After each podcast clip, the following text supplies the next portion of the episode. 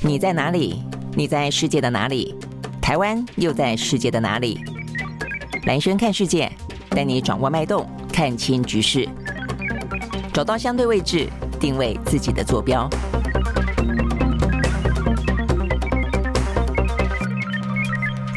大家好，欢迎收看今天的兰萱看世界。好，那呃，有关于呢这个兰萱看世界，我们一开始的话呢，还是先关心一下啊，这个兰萱看选战啊，这个在呃这个台湾哦，等于是呢三个最主要的政党候选人在昨天通通出列哦，所以我们快的呢来看一下呢这个最新的状况之后呢，我们就来进入到今天的这个国际新闻哦。那呃，我们接下来陆陆续续的也会邀访，因为既然候选人出列了哦，所以我们也尽可能的会去邀访这些候选人，看看呢是上我们这个节目哦，网络节目，还是说呢在这个广播啊，这个兰萱时间来进行访问啊。好，那这个在昨天的话呢，当然最主要的是国民党的呃这个总统的候选人，等于是被提名人了哦。这个侯友谊正式征召，再来的话呢是民众党的党主席哦，这个柯文哲一直说他要参选的哦，那他说他不参选才是新闻。那昨天呢也是正式提名，好，所以呢在这个之前也已经呢呃算是最早最早站稳。步伐的哦，那就是赖清德，他又成为了民进党的党主席，然后呢，又成为了民进党的总统提名人啊。好，所以呢，目前呢，三党的话呢，三足鼎鼎立，已经呢，呃，这个写下了呃，这个今年的呃，等于是明年投票了啊。但是今年的这个总统大选选战当中，最基本的一个主轴了啊，这个基调就是三足鼎立。好，那这个三足鼎立的话呢，当然很多东西值得分析了啊。我想包括呢，尤其柯文哲这个最大的变数。那这个最大的变数的话呢，呃，这个。对于呃国民党的影响，也就是所谓的。非绿阵营啊，呃，目前其实你会从这一次的呃侯友谊出现，因为呢国民党内啊，这个等于是昨天为了要这个呃证明他的一个无私跟他的公平性啊，让这个侯友谊尤其是挺郭的人能够啊这个呃心服口服啊，能够接受。那所以他们就公布了总共本来说是十三项民调，现在说有十六份啊这个民调。那民调当中的话呢，有党内互比的，也就是侯友谊跟呃郭台铭在党内的支持度如何。也有呢，跟全民调解，就就是以呃这个全国的人民啊为基础的这个呃政党啊这个对决的。那这个政党对决当中的话呢，还有属于那个两个的啊，就是两大政党对决的，有呢三卡都的啊三足鼎立对决的。从这个民调当中，你会很明显的发现出来，呃，虽然这个部分在昨天等于是佐证了。让侯友宜出现的啊，这个原因，也就是不管是在国民党内的党内互比，或者在政党的互比，或者是说呢，在这个三人的参战当中，侯友宜呢，这个就是领先的幅度或多或少，但都是领先郭台铭这件事情，当然也就是呃，等于是呃，注定了这个结局是让侯友宜呃这个出现。不过说实在话啊，在这个政党对决，如果说啊，如果说是呃郭台铭。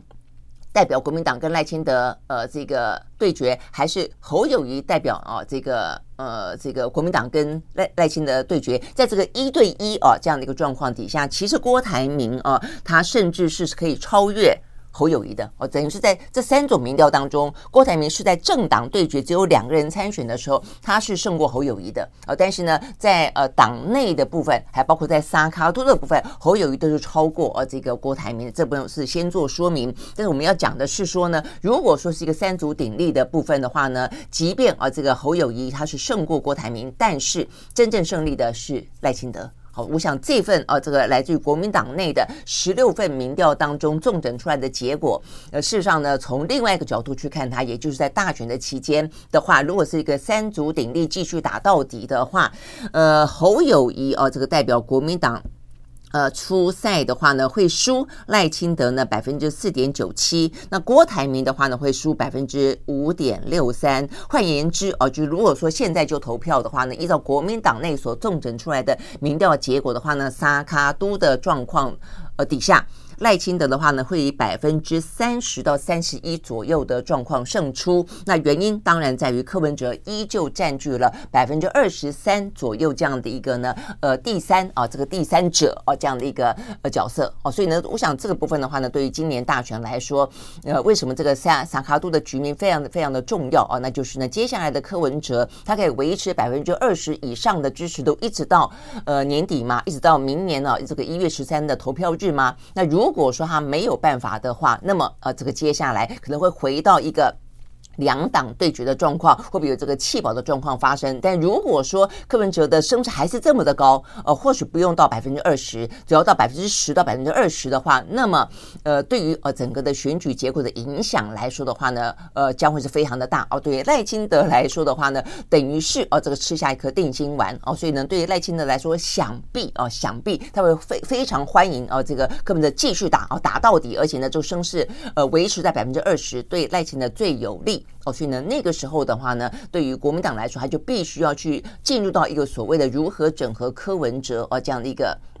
呃，阶段了哦。不过现在我想不会是那个阶段啊。这个阶段，呃，这个阶段很显然的会是一个兄弟登山呐。那或者是柯文哲或许跟国民党还称不上兄弟啦，就是说两党各自登山啊，就是等于是在野阵营各自登山。我想至少要打到啊，这个选前投票前的一两个月啊，看看啊，这个柯文哲还为了拼啊，这个民众党的。立委席次哦，跟不分区的得票率哦，他可以撑到什么程度哦？他不会轻言言退的啦，因为这是一个呃民众党的政治生命的问题哦。但是他参选总统，明知不会当选哦，这个状况他会呃维持到什么样的个局面？可不可能跟国民党整合？可能都要等到选前的一两个月哦。他自己呢，民众党跟柯文哲的声势哦，才能够去看啊，这个最后阶段当中，呃，三足鼎立的状况会不会转变为呃国。国民两党啊，这个对决的状况，好，那我想这个部分事实上是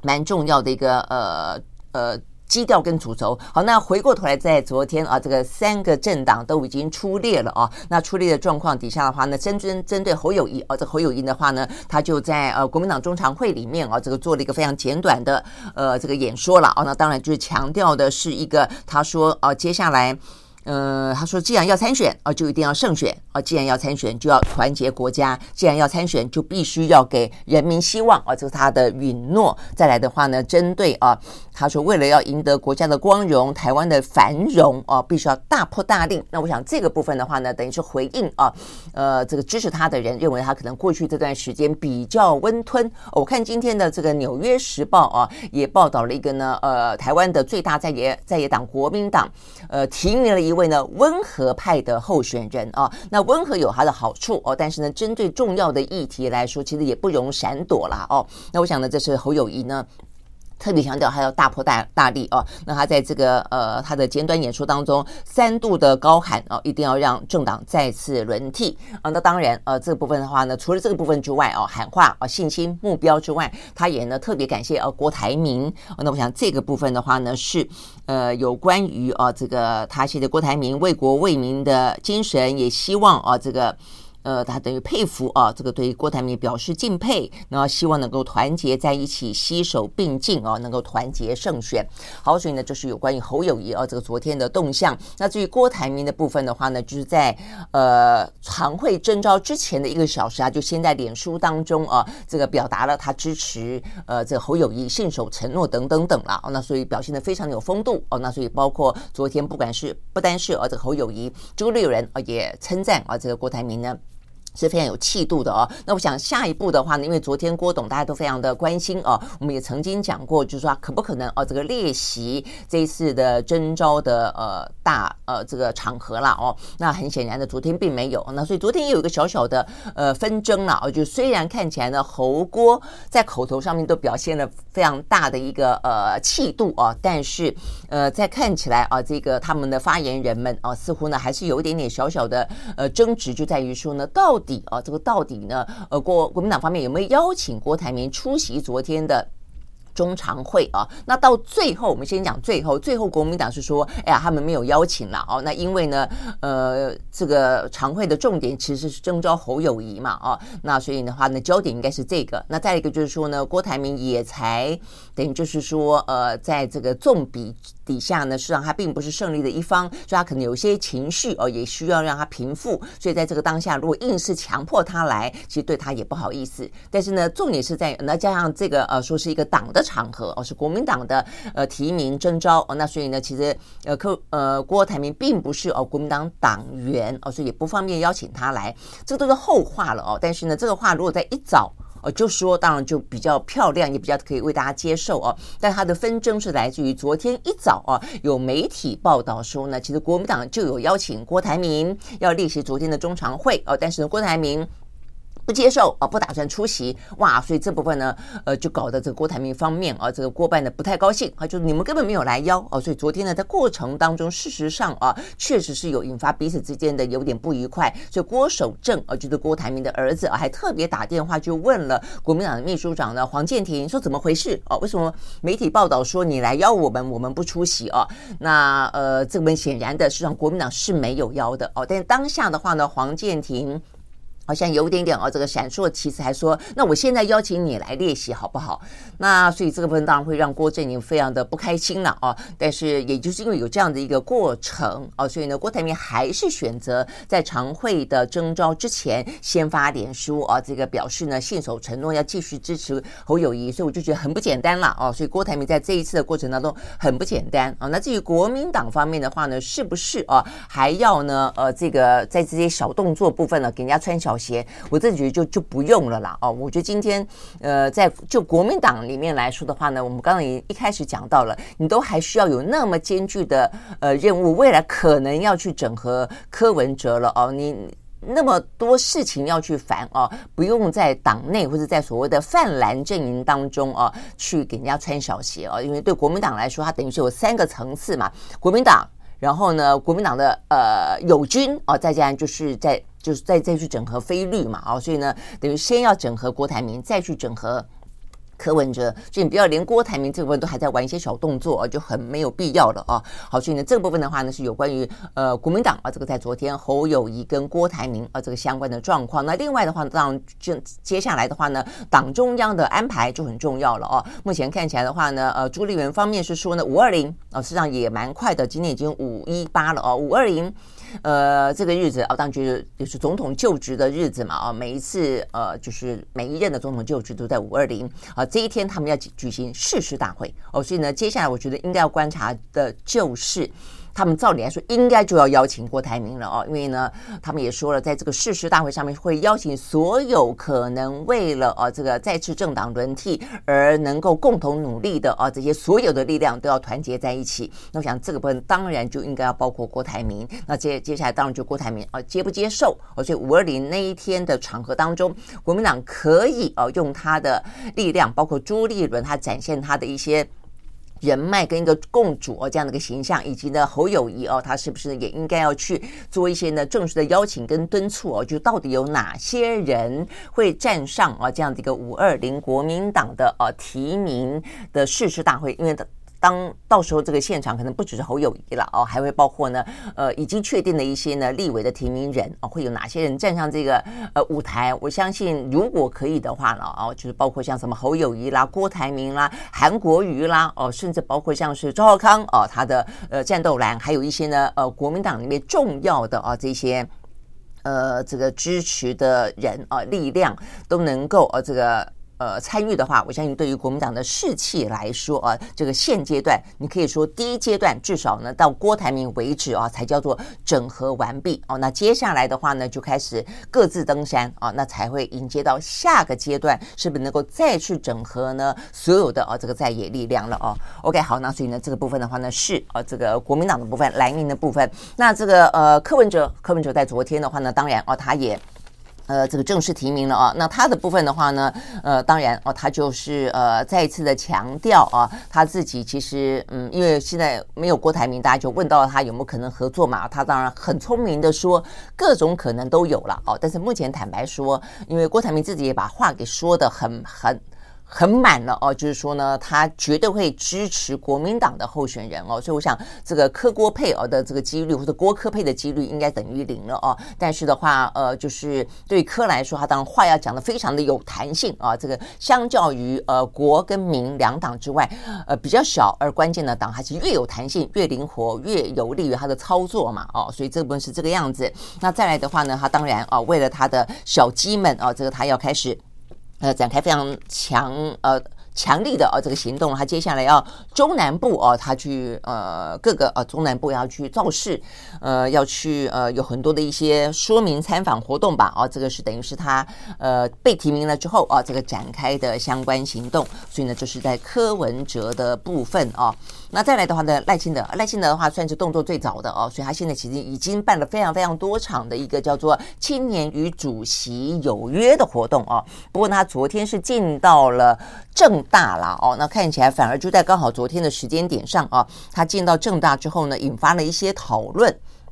呃，就是他刚好谈到啊，这个年轻人嘛，哦，这个正大学生显然都很关心啊，薪水、房价。哦，所以呢，问到有关于房价的事情哦，说高房价买不起房子的事情，赖清德哦，他特别提到说呢，他说现在房价正在降，哦，那所以的话啊，他就说呢，这个部分啊，他说事实上，呃，是不是大家都有注意到了哦？那这个部分的话呢，呃，就被。一些在野党啊，包括民众党啦，啊，包括国民党啦，就批评他说，呃，这个赖清德是看不懂报表吗？哦，说呢，现在的房价哪有降啊？我看到这边，呃，是民众党的立委啊，他就说，呃，今年啊，房价指数跟去年同期相比啊，连内政部的统计都说。嗯，房价所得比啊是从九点四六上升到九点六一啊。他说赖清德是在冷气房里面看报表吗？怎么连报表都看不懂啊？是活在哪一个平行时空里啊？讲出这么不符。不食人间烟火的话了哦，不过他讲的是一个房价所得比哦，那有些地方的房价确实有点掉，但是它是跟这个呃现在的整个全球的升息哦，这个打通膨实际上是有关系的。但是你反过来说，如果你看利息的话哦，如果你要买房子，你现在利息的压力非常非常的大哦，这就是另外一个问题。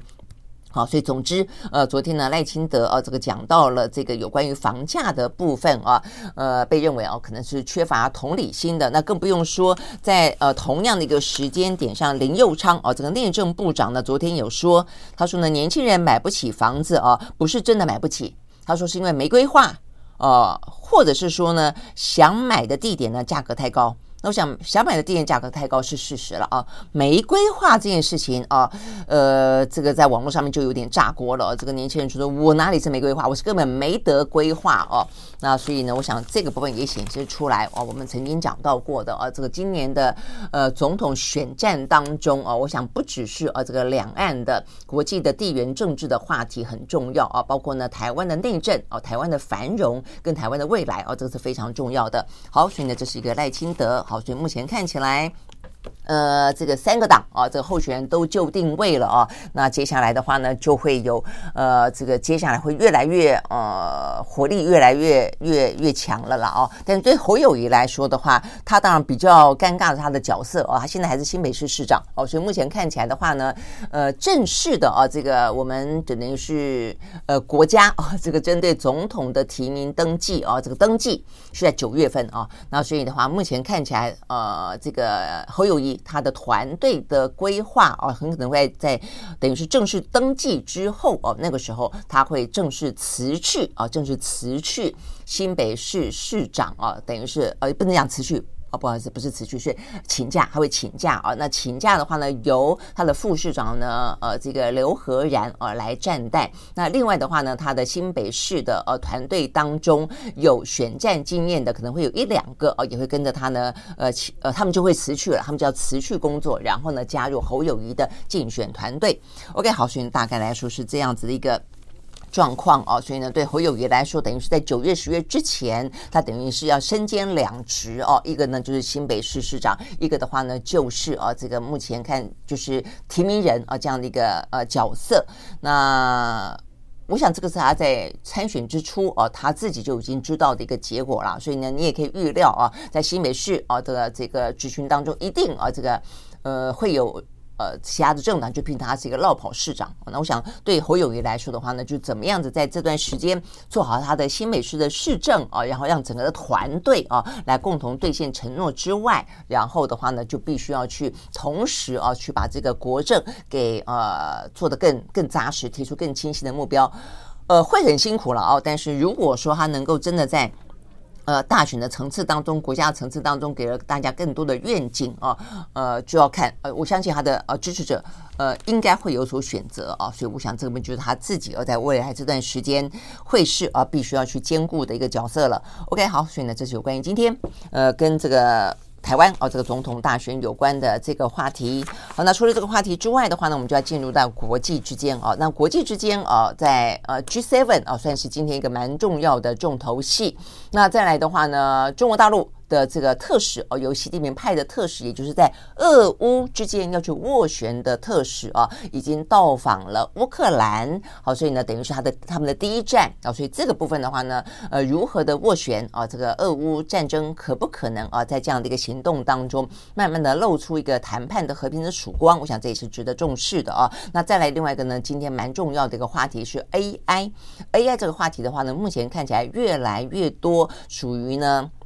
核心产业的核心人士哦，都跳出来表达担心，呃，AI 可能确实会给人类带来呢相当大的伤害，包括 ChatGPT 的执行长，我想这部分是我们待会要关心的。好，所以这三大主题呢，之前我们先看两个哦，呃，比较是呃单一的，但是也很重要的话题。第一个。温室气候，那所以呢，这个接下来的 G seven 里面呢，也会呃不可避免的谈到跟呃这个气候变迁有关的话题，那就是呢，联合国气象组织昨天呢，呃这个。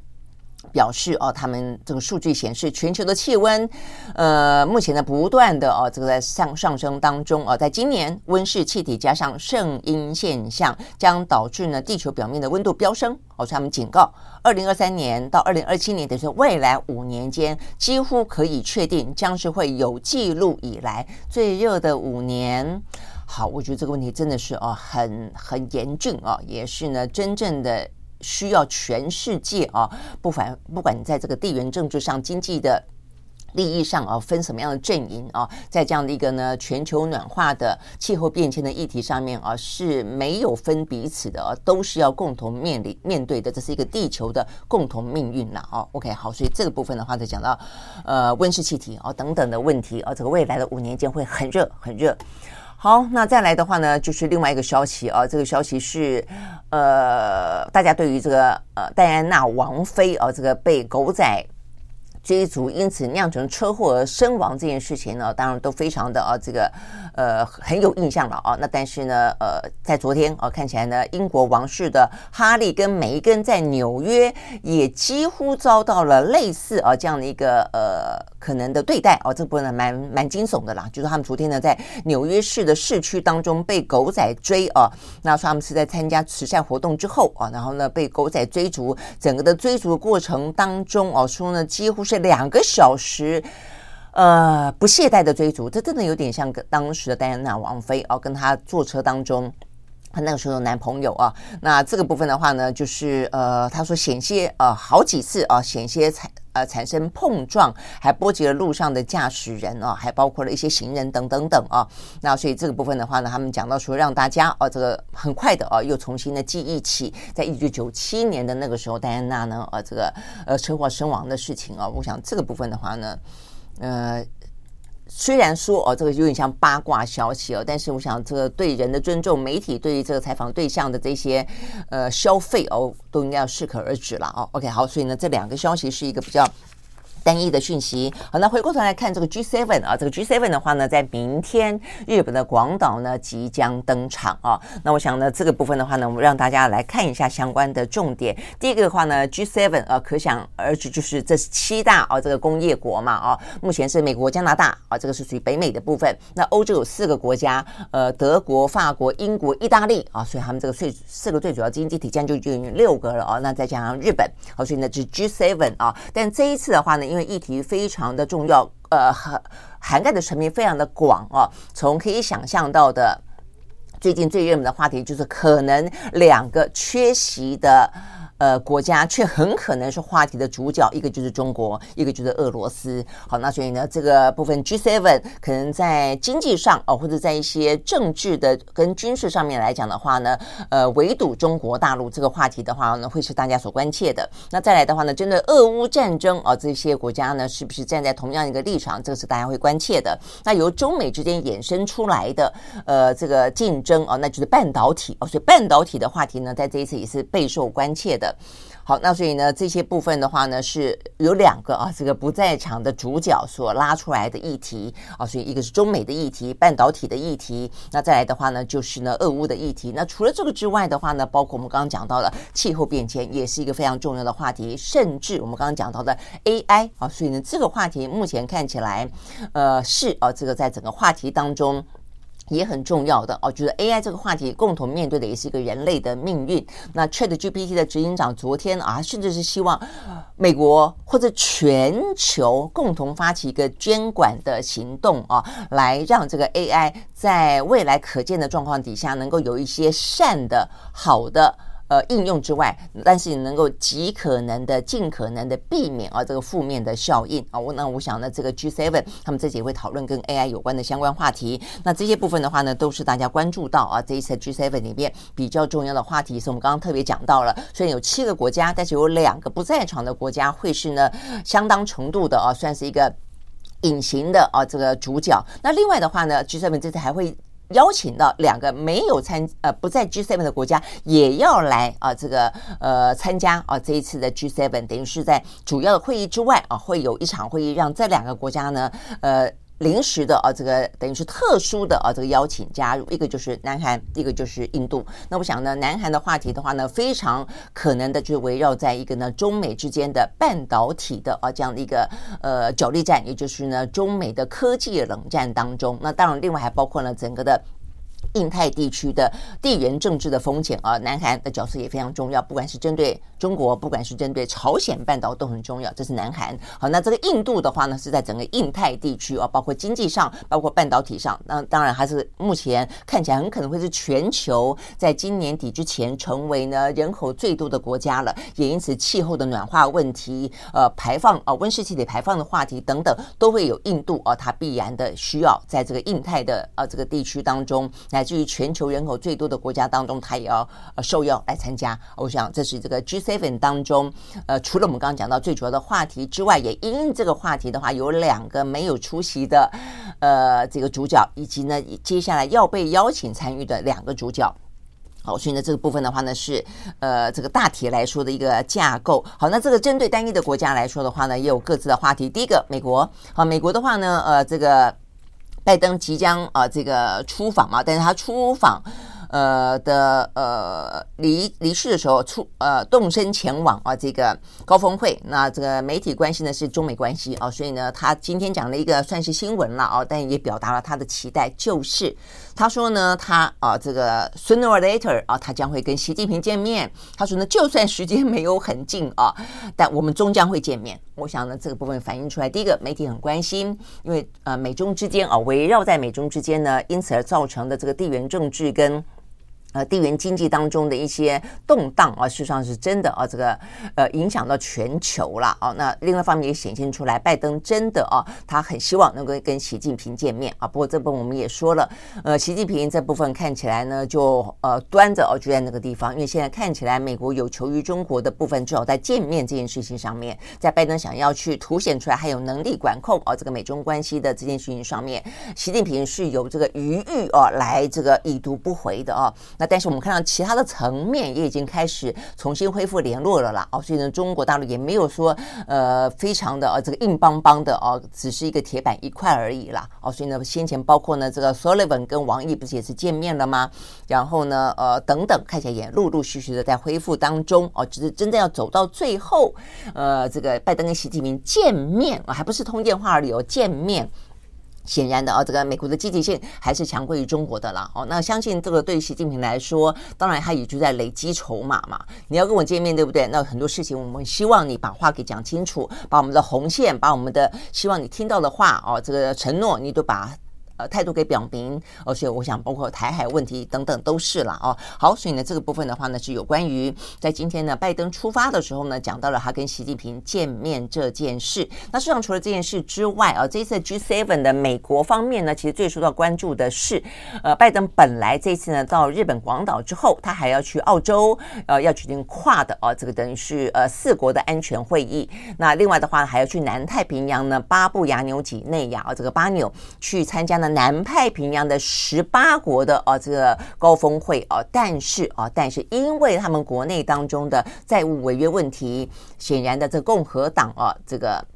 部分的话呢，呃，立场踩得很硬啊，所以过去几次的见面呢都没有达到共识啊。但是呢，就像他们所说的，呃，再不达成共识的话呢，提高债务上限的话呢，可能六月一号呢就要违约。好，所以呢，这个部分的话呢，让拜登决定缩短。亚洲行，呃，澳洲已经宣布取消了跨德的呃这个四面四方会谈，然后巴布亚纽几内亚也被迫取消了啊。好，所以这个部分的话呢，事实上呢。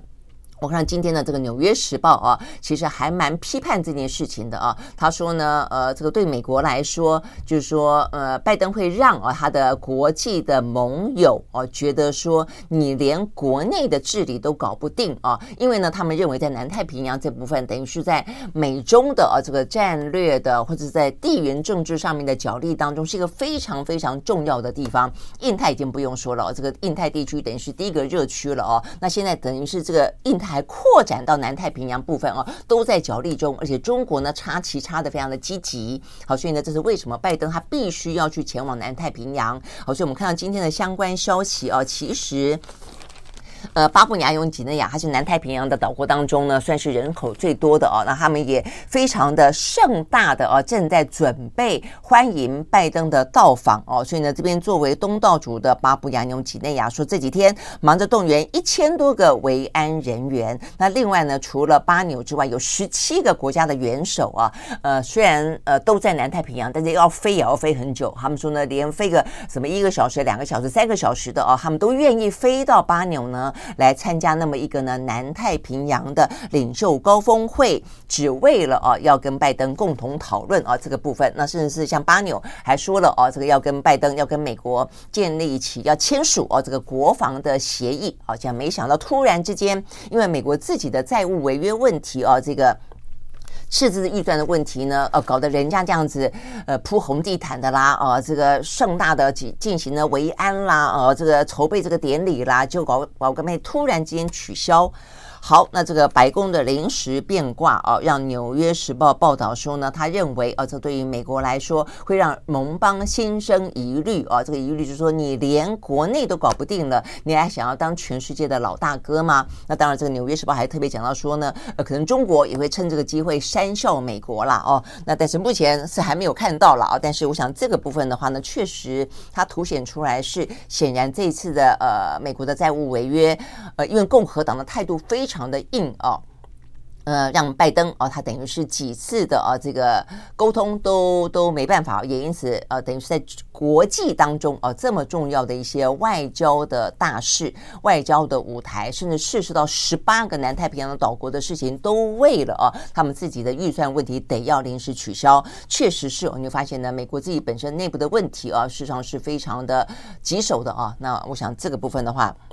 呃，《纽约时报》的分析也有它的一个道理在了啊。那所以对于拜登来说，但是也不得不哦，说他打算呢，呃，就是他本来还打算说连广岛都不去了哦。但是我想这个问题可能来得更更大哦。那所以呢，他就决定啊，十八号吧，哦，就等于是十八、十九，那礼拜天就快赶快回到啊这个美国，然后呢跟共和党进行继续进行磋商啊。那这个磋商当然啊，就希望能够化解危机了啊。那呃这部分的话呢，共和党的。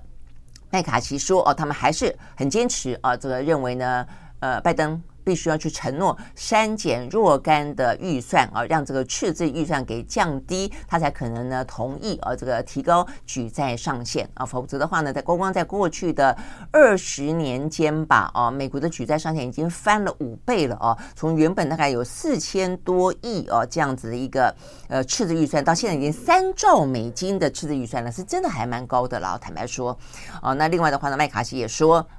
呃，一个条件说你必须要删减预算，另外一个条件就是说你现在给了很多辅助一些呢，呃，这个弱势族群啊，或者一些呃，这个呃，等于是边缘族群的这些福利啊，但是他说这个福利不能够没有上限啊，所以呢，麦卡锡说他们坚持领取福利者好歹必须要有工作。就他好歹不管是他工作打零工也好，就他有意愿要工作，而不是坐领福利哦。所以这是共和党所要求的，说必须要有工作，呃，是他们的红线哦。所以呢，不能够说呢，当然对于共和党来说，他们认为有些人就是游民哦，完完全是坐领啊这个国家的。呃，这个福利哦，有点像米虫一样哦。他们对这方面的话呢，呃，态度是还蛮呃，向来就是还蛮蛮严格的啦。哦，那我想这个部分是拜登呃他的呃亚洲行结束之后，他要回去呢处理的债务危机。OK，好，所以这是美国目前呢受到呃关注，在这个 G7 的话题当中值得关呃这个被被讨论的事情了啊、哦。那再来的话呢，就要看看呃。这样的一个呃 G seven 的呃峰会的呃那么一个场合，也因此啊有很多的事情呢，也都可以趁机发生。好，所以呢，岸田他这次充分利用呢 G seven 东道主的那么一个曝光的呃机会啊，这个新闻蛮重要的啊。他呢呃在今天啊邀集了呢有点。我看这个半导体圈开玩笑说是另外一种 G7，他邀请了七大半导体的全球有分量的企业啊，齐聚呢这个日本来共同呢，等于是有点半导体峰会啊这样的一个概念了啊。那等于就是呃借由 G7 即将登场之前，日本要壮大自己的半导体的角色。我们知道呢，呃，我们在这个蓝军时间曾经介绍过《晶片战争》这本书嘛啊，大家会知道呢，在这个嗯一九五六零年代啊，基本上。其实，呃，日本曾经是半导体的初期啊，这个晶片当中呢，占有全球呃百分之五十啊这个市占率以上的一个呃经济强权啊，但是后来的话呢，也是被美国呢打得啊这个稀里哗啦，当然他自己也有他自己的问题存在了啊，所以呢，等于是半个世纪过去了啊，这个日本呢在半导体的呃角色啊，已经没有台湾跟南韩来的重要了啊，那显然的。现在呢，呃，日本他想要重新站起来哦，所以借由这一次呢，举办 G7 的机会呢，他重新邀集了七大的啊，这个几乎就是半导体的领袖峰会了啊，到日本去。好，所以哪七大呢？我相信大家一定会非常的关心，也趁机了解一下啊，这个半导体的世界版图到底是怎么样子啊。第一个不用讲，台积电，台积电是重要一个非常重要的他邀请的对象啊。那另外的话呢，Intel 啊，这个也是三星电子、美光科技。IBM 还有美国应材啊，这个应用材料是提供设备的应材。然后的话呢，诶，蛮特别的是，没有呃，没有这个荷兰的艾斯摩尔，反而是比利时的半导体的研究开发机构，叫做 IMCE 世界战略合作啊这家公司，然后总共七大呃齐聚啊这个日本，所以中间你可以看到有做晶片的，有做这个有提供设备的，有提供呢美呃这个日本自己也是设备跟原料的大啊、大厂了哦。所以各式各样的都有啊，所以呢，邀请这七大的晶片业的高层主管啊，呃，在首相官邸啊举行嗯一场呢重要的峰会。那日本他们自己的期待是，他们目前呢在全球的半导体的市占率啊降到了百分之十左右，在产业链部分，他们希望能够回到。不不奢求百分之五十啊，能够回到百分之二十就还不错了哦。所以呢，这一场呢，这个呃首相官邸的会议里面，除了岸田之外的话呢，包括日本的经济产业大臣，还有内阁官官房副长官啊等等，都会与会。好，所以呢，这个部分的话呢是。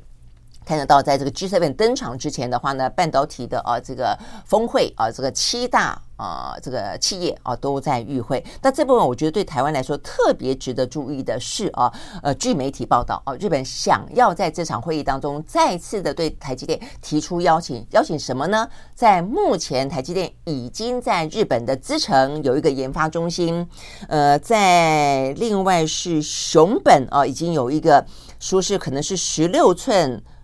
十六十六纳米或者二十八纳米的晶圆制造之外，再去建呃设立啊、一个呢更先进的七纳米的厂。好，那我想这个部分的话呢，事实上是蛮受关注的啊。这个消息一出来之后啊，在美国的股市当中啊，这个呃台积电的 ADR 暴涨了百分之呢五点八二，接近百分之六啊。所以第一个当然就凸显出来呃它的重要性了啊。那呃。另外的话呢，就是说代表是大家真的都要找台积电的去设厂哦。那我想这个问题呢，重要的地方在于，呃，台积电啊，它目前来讲，它的量能就它能够在哪个哪些地方呃设厂，是让它的呃不管是资金也好，它的一些呃它的呃时间精力也好，实际上是是有限的。我们知道，光光设一个厂，最基本起跳的是两百亿美金起跳。哦，那当然，我想对日本来说，就像是美国一样，你要邀请台积电去那边设厂，不可能是台积电自己花钱。哦，所以你也要给很多的优惠，他要他要花钱了哦，但是他一定有相当程度的优惠了哦，但再怎么优惠，他的设厂还是有一个非常大量的投资哦，所以这个投资的话呢，至少我半导体的朋友告诉我说呢，它是有排挤性的啦哦，就是说呢，你今天呃台积电能够在对方都已经呢寄出相当程度的优惠之外，你还能够去花两百亿美金设厂。你你设厂的能量是有限的啊，所以今天的话呢，如果你在日本多设一个厂，你在德国多设一个厂，你在呢美国多设一个厂，那么反过来说，在台湾可能就要少设一个厂。所以从这个角度，你会知道说呢，就算台积电它硬挤哦，可以再多挤出一点点啊，为了证明它要跟留台湾、爱台湾，或者是说呢，它可以谈到更好的条件，其他国家呢出更多的呃一些呢优惠啊，然后提供给你，但是。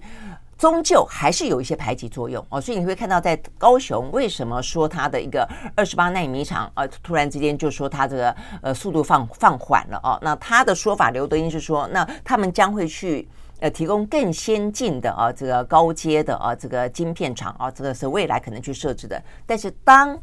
当其他国家也觉得说啊，我们不要只有成熟成熟制程，我们也要先进制程。那么如果说呃日本目前假设这个话题。日本邀请了这个台积电再去设一个七纳米厂，那如果台积电波波算盘，哎，觉得划算。哦，所以他也决定呢，呃，要去设的话，那么会不会对台湾来说，它的先进制程又受到影响了，又被排挤了？那我想这些事情的话呢，都是非常非常受到关注的啊。那就台积电本身来说，当然是哇，前途无可限量。我觉得它的实力、它的地位啊，事实上呢，再次的受到了肯定，再次受到证明。但是呢，当大家都挖呀挖呀挖挖台湾的这个半导体的传传。墙角的时候，我们自己本身哦能够巩固多少哦，所以我觉得这个已经不是台积电自己本身，你就丢给他而去做决定哦，就说然后呢，如果他决定要去设厂他国，你就会哦给他压力。我觉得这不是台积电单独的问题，而是包括台湾，台湾如何的可以留住台积电，或者留住更多的个半导体的产业链在台湾。我觉得这是一个非常非常啊这个重要，而且呢正在发生中的问题了哦。OK，好，所以当我们今天在看。有关于这个 G7 以及 G7 登场前，呃，半导体的啊，这个呃，不是七矮人哦，七巨人的峰会的时候啊，当我们呃与有荣焉的看呢，台积电呢不断的受到呢各个国家的重视，以及呢不断频繁的招手，而且这个招手你会发现真的是哦，他们都都意识到呢，这个晶片将会是每一个国家的未来哦，因为你什么东西都要用用到晶片，电动车要用到晶片啊，什么。呃，五 G 要用到晶片，呃，AI 要用到晶片，尤其是 AI 哦，跟电动车哦，所以这个部分的话呢，你都不能够缺席哦，所以不能够缺席的状况底下的话呢，成熟制程还不够，先进先进制程也要哦，所以呢，大家都不断的不断的跟台积电招手的时候。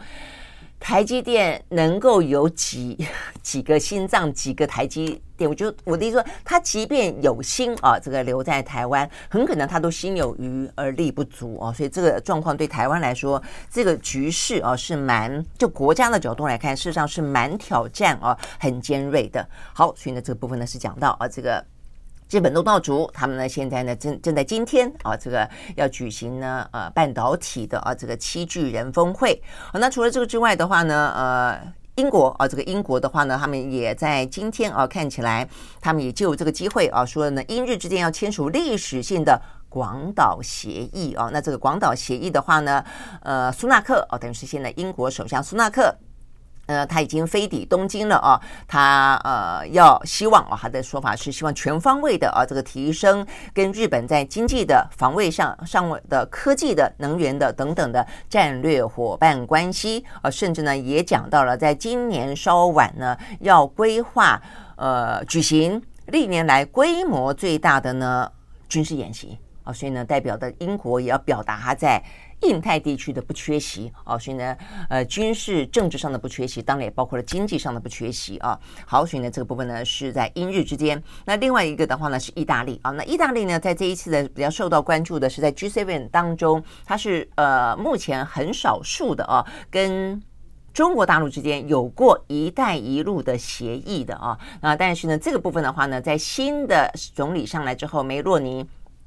上来之后，他选举前就有说过，他不打算要呃继续下去哦，因为他也被迫的在这几年的局势当中，意大利也必须要选择，他要靠美国近一点，还是呢呃这个维持一个呢呃这个在美中之间的平衡。那过去的话呢，在前任的呃这个首相任内的时候，总理任内的时候，他们事实上呢是签署了哦跟这个中国之间的一带一路的，他们是希望呢呃等于在经济当中哦跟这个中国大陆紧密的啊有这个伙伴关系的，但是啊这。很明显，这些年啊，这个全球的局势不一样了嘛，啊，所以梅洛尼承诺啊，他本来是承诺这“一带一路”他不会继续签约的，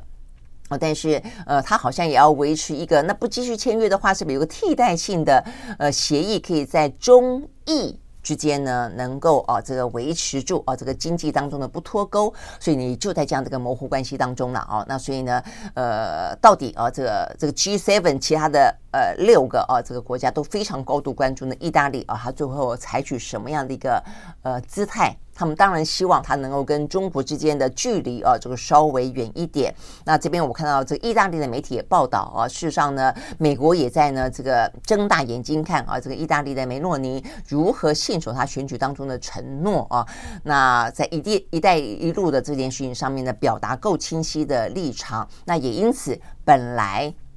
梅洛尼说去访问啊，这个美国的啊，进行国事访问的，不断的被推迟哦，那所以呢，这个部分说原本讲啊，可能呢，呃，在春天。后来又说五月份，现在又说是六月份，现在又说最快只只能到七月，不排除要到九月啊。所以显然，呃，这个美国给哦他的盟友之间的压力也还蛮大的哦。我想这也是为什么我们过去这段时间看到欧洲的国家，包括呢德国、法国等等，都非常的要用非常努力的啊这个姿态，才可以打开自己啊属于自己国家在中美之间的战略空间。你可以知道，这个美国的给的压力也是很大的哦。但是对他们来说的话呢，维持住跟中国之间的不脱钩的经济关系也是非常重要的。好，所以意大利呢正在做一个关键的抉择。好，所以呢这个部分的话，是我们今天看到跟 G7 啊这个相关的呃话题啊，这个本本身的话题以及呢相关周边国家的话题了啊。好，那再来的话呢，有一个比较。呃，这个算是花絮的啊，因为讲了那么多比较严肃的话题，我觉得今天看到这个新闻蛮好玩的啦哦，大家也来看一看广岛啊，不对，这一次的 G7 当中的话题啊，因为广岛的关系，会谈到跟呃俄乌。朝鲜半岛还有核裁啊，等于是核裁军啊，就是说核武这个话题，就是防止核武扩散这个话题了。因为广岛曾经是在二战期间被丢下原子弹的啊这个呃地方嘛啊，也因此它可能特别有这样的一个呃惨痛的历史上的战争伤痕，有这个资格来谈这个话题啊。好，但是我们要谈的是广岛除了有原子弹啊，这个非常呃这个惨痛的啊这个人类的嗯。教训啊，真的血淋淋的教训之外，它有个非常好吃的东西哦，或者至少对他们来说是一个非常有名的东西，那就是广岛烧。所以呢，我看到这个媒体报道说啊，这个日本的呃这个广岛这个地方正在呢卯足全力啊，要迎接呢这个 G7 的领袖啊到广岛来，所以呢正在卯足全力呢把这个广岛烧啊能够呢呃变换出呢新的啊不同的口味来迎接嘉宾们啊。他们说这个广岛烧呢呃真正的呃名字叫做玉好烧。御就是嗯，御驾亲征啊，这个御那好就很好的好，御好烧。那因为呢，呃，这个就是因为像呃，相较于大阪烧哦，所以大家也就是昵称它为广岛烧。那广岛烧你吃过吗？广岛烧是什么东西啊？这个广岛烧呢？我看的时候看着看着觉得肚子都饿了啊！它其实过去是一个非常非常平价的小吃，那甚至他们说是小小小朋友小孩子啊，等于是在正餐之间，如果肚子饿的话呢，呃，等于是呃，等于像路边摊一样啊，让你稍微的填饱肚子的一个呃，算是平民美食了啊。它就是呢，在铁板上面啊，用面糊哦，用面糊，然后铺上薄薄的一层，然后上面堆一大堆啊什么。高丽菜啦，哦，豆芽菜啦，等等菜啊，那是在过去比较穷的时候啊，但是后来慢慢的，越来越丰富了，又开始加肉啦，呃，加什么东西啦，啊，现在呢，翻个面呢，再加炒面啦，哦，所以现在最经典的样子，当然就是面糊加炒面嘛，啊，那里面有很多各式各样的青菜，还有各式各样的这个肉肉片、肉条。好，那这个部分的话呢，还要煎个蛋放上去啊，所以呢，这个就是呢很有名的啊，这个广岛烧。呃，那真的是看着啊，这个肚子都饿了啊。那他们说呢，现在的话呢，哦，这个放到蛋之后呢，要再翻面啊，再涂上酱汁，撒海苔粉。那现在为了迎接呢，呃，这个呃各个国家不同的领袖跟不同的口味啊，他们说现在的话呢，呃，如果是来自于德国的话呢，会问你，哎，要不要加酸菜？有点像是那个德国猪脚要加酸菜。哎，那如果是英国的首相呢，哎，问你要不要呢加炸鱼跟薯条？好啦，所以呢，这个是新的变换的呃口味啊，都为了迎接呢。这个 G7 到来对广岛来说哦，这个难得的，呃，对他们来说可能很重要，等于是在呃国际之间会记忆他们的，除了这个核核爆的地点之外的话呢，至少啊未来可以增加另外一个比较正面的，是 G7。峰会的所在地，那为什么呢？呃，会选择在广岛呢？我相信除了这个原呃原子弹爆炸之外了啊，它原来是岸田文雄的家乡啊。我想这个是他为什么也是一方面啊，给这个家乡自己的家乡带来更多的一些话题呀啊，这个建设啦跟好机会啊这样的一个。想法吧，OK，好，所以呢，这个部分的话呢是讲到 G7 啊这个相关的话题，OK，好，那最呃接下来要看的就是乌克兰啊，乌克兰的话呢跟呃这个中国的特使啊李辉，呃等于是他们的第一站，我们曾经讲过他们的第一站啊就是锁定在呃乌克兰，接下来的话去乌克兰旁边波兰啊，接下来的话就是德国、法国，最后要回到。俄罗斯啊，那你看这个画面啊，这阵仗其实还不小啊，这阵仗还不小。中国方面的话呢，呃，就是李辉带队嘛啊，那乌克兰方面的话呢，一排啊，这个可能以外交部长为首啊，但是目前看起来的话呢，这个人员还蛮多的。好，所以呢，看起来蛮正式的一个呢，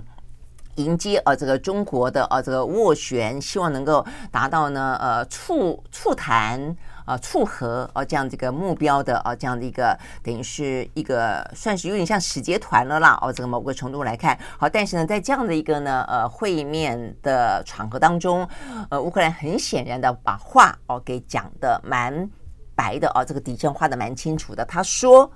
乌克兰不会为了要结束战争而丧失任何。自身领土哦，他不会接受任何这样一个提议啊。那我想这就是我们今天讲到分析到说，为什么这一波呢，乌克兰的反攻，包括他不断的啊，还是呢，呃，跟友邦啊寻求又一波的军事援助哦，就是看起来他显然的希望在这一波的反攻当中收复哦更多的领土，呃，站在一个比较好的谈判的起点上哦。那所以呢，这个是。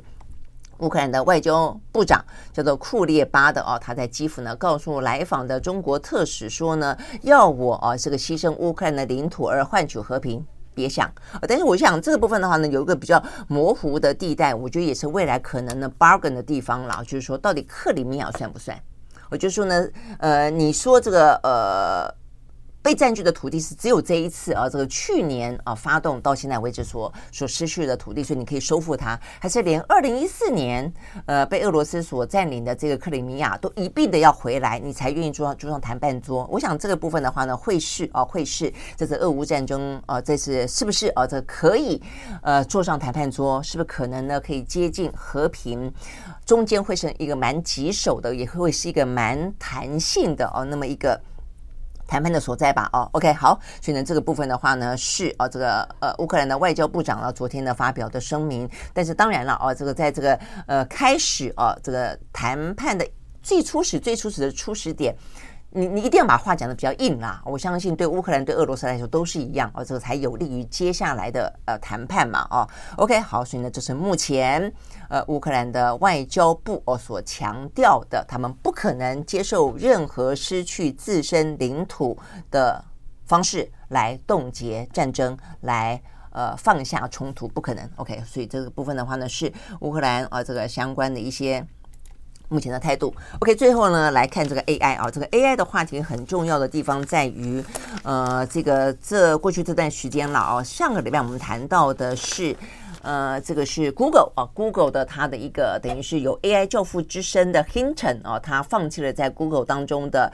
呃职位啊跟角色，只为了能够用一个更开阔的、不受限的呃身份来谈论 AI 对于人类可能造成的伤害。那在继他之后。呃，这个最新的是昨天，ChatGPT 的执行长啊，叫做奥特曼，他在呢美国的参议院的听证会上面也说，他认为针对 AI 目前看起来这么大爆发的应用啊，他认为呃美国或者是全球应该要成立一个监管机构，为强大的 AI 系统颁发许可证。而且拥有一个权利是，如果它不符合安全标准的话，你可以收回、取消许可。OK，所以这是一个你很难想象哦。一般的来讲，尤其就商业的角度来看，就经济的活动的角度来看，一般都希望政府的手啊，呃，这个呃，这个越越不要深入越好哦，都都希望能够取消限制。但真的很罕见啊，看到呢这些是 AI 的呃，等于是。呃，教父也好，他的很重要的一个研发的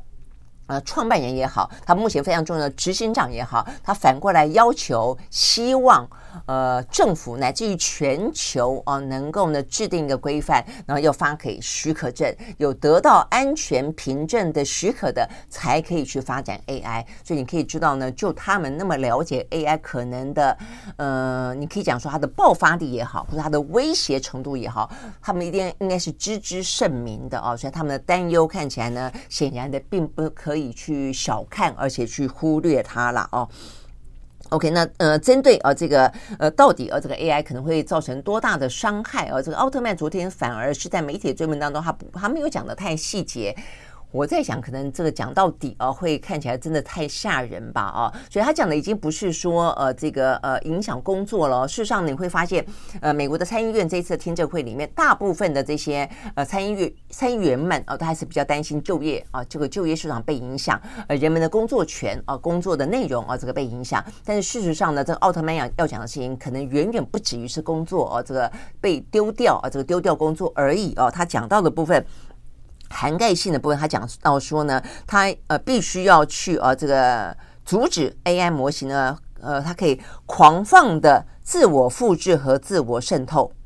这话听起来还蛮蛮吓人的哈。他说呢，他可能会对于世界造成重大的伤害。如果呢，万一这个科技被应用在呃不当的啊这个方面出了一些问题的话，可能会大错特错。哦，这话其实它的用字遣词都还蛮。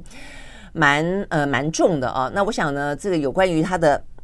狂放的啊，这个自我复制跟自我渗透，它可能就涉及到的这个就是他的自我学习啊，深度的自我学习这个部分，呃，可能到最终啊，可能不不见得要人类给他指令，他就可以自己。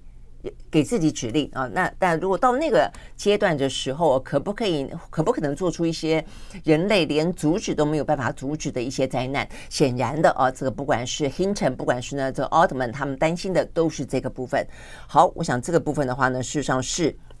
呃，目前看起来呢，呃，这个有关于 AI 啊，大家正在呢，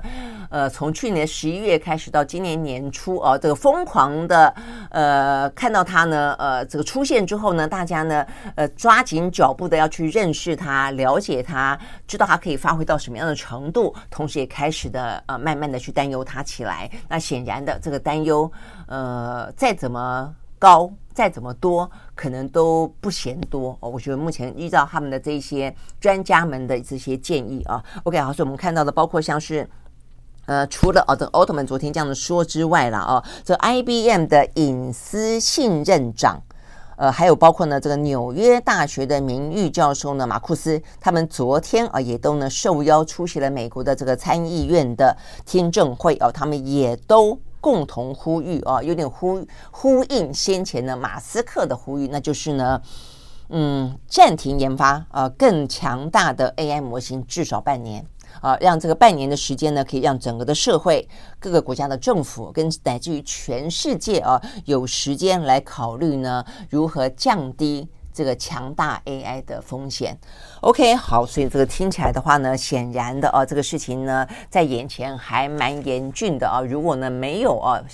呃，想办法啊，做好一些防范的啊，这个安全机制的话呢，搞不好电影当中的所有你看得到的邪恶的啊这个。场景跟情节都可能会出现啊，可能会伤害人类，带来灾难，甚至毁灭人类的文明。OK，好，所以呢，这个部分再讲到 AI 的部分哦。好，所以呢，这次的 G7 当中哦，会怎么样的谈论这个话题？我觉得也因此蛮受关注的。好，那这个部分是我们今天看到啊，这个比较重要的啊，这个相关的消息哦。我们看到这个美国有份民调哦，那显然的，大家也慢慢慢慢都感受到了这个 AI 的威胁。这是呢，在美国非常非常知名的啊，这个呃路透社跟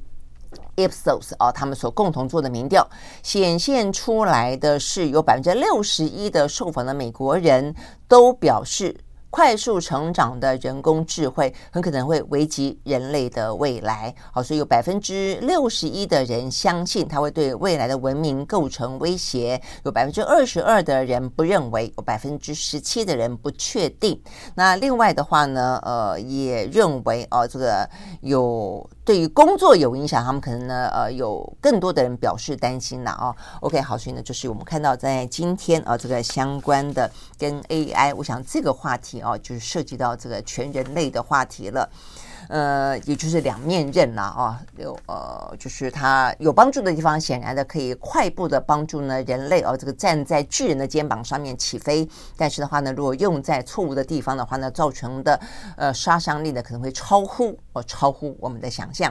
OK，好，所以呢，这些是有关于今天相关的重要消息。OK，好，那明天喽，我们就同一时间再会，拜拜。